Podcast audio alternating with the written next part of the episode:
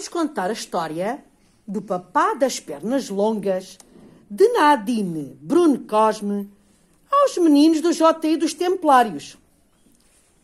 Uma manhã, o velho carro do papá não quer pegar. Parece que está com soluços.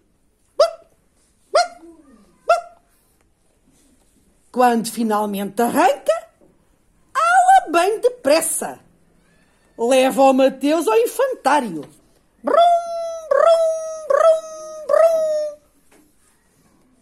Até logo, diz o papá e dá um grande beijo ao Mateus.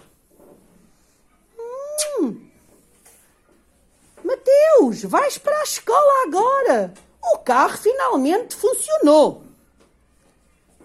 Mas o Mateus pergunta: carro velho não pegar para me vis buscar? O papai hesita. Hum, bem, se o carro não pegar, então venho-te buscar no grande trator do vizinho. Brum, brum, brum, brum. Vai ser possível. Mas o Mateus fica preocupado. E se o grande trator do vizinho estiver muito cansado? Pergunta ele ao seu papá. Então, já sei. Eu assobio ao pancrácio, sabes? Aquele, aquele urso velho de peluche preguiçoso que dorme no fundo da tua cama. Ele vai agarrar-me com as suas enormes patas e trazer-me as suas cavalitas a correr até junto de ti.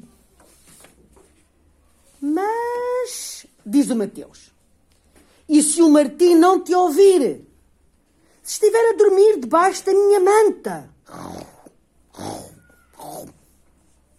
Então, diz o papá, chame todos os pássaros do jardim. Depois eles agarram-me pelos braços e trazem-me a voar até junto de ti.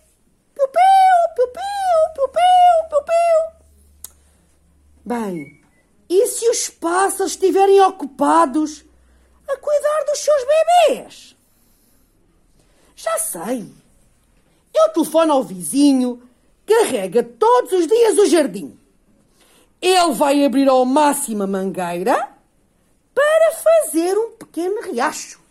Glu, glu, glu, glu, glu, glu, glu.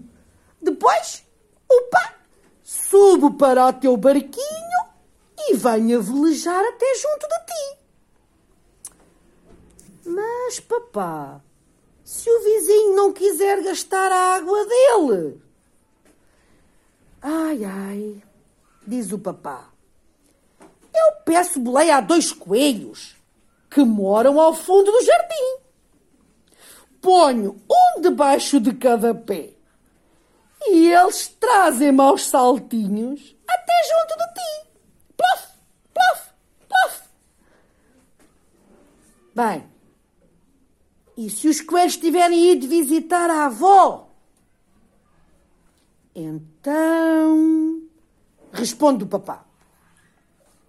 Peça ajuda ao enorme dragão que lança chamas no aquecimento durante todo o inverno. E depois, com dois golpes de asas e três grandes saltos, estarei junto de ti. Mas, papá, e se o grande dragão tiver saído para caçar? Pergunta ao pequeno Mateus.